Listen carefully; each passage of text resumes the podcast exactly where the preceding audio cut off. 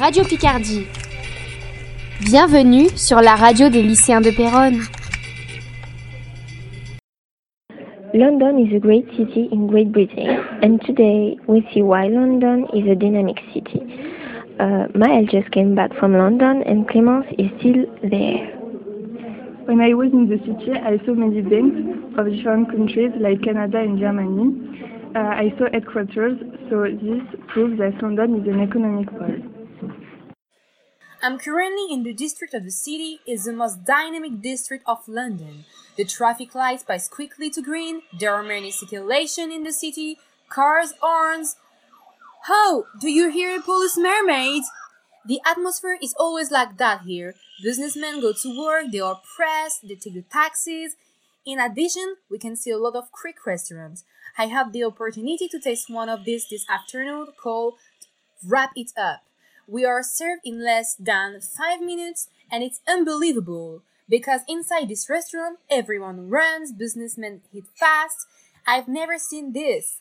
In the morning, the city fills with walkers and it's very dynamic.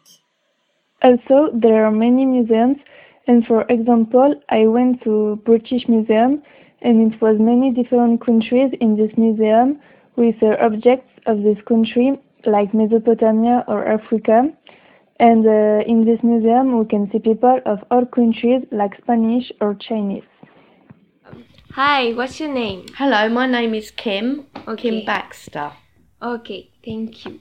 So, um, Maelle is going to ask you some questions, and uh, then uh, it will be Clémence. Uh, what sort of uh, nationality of people uh, come uh, in your home? What sort of nationality of people Yeah, come in my home? Right, French and Czechs.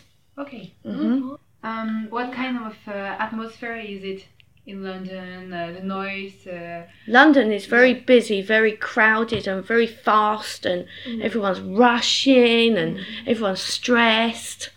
But unless you're like um, tourist, yes. then you can enjoy. Okay. Oh. But when you work in London, oh, it's stress. Yeah. And uh, for you, uh, why London is a multicultural uh, city? it's very much cultural, isn't it? It's all different types of skin types and languages. I mean, even here in New Addington, when I get on the bus to go to work, there's so many different languages speaking on mobile phones. Yeah. So there's like Polish, Russian, Czech, um, yeah, so many different Indian, Pakistan, so many different cultures. Okay, thank you. Thank you very much. PNF Radio Picardie.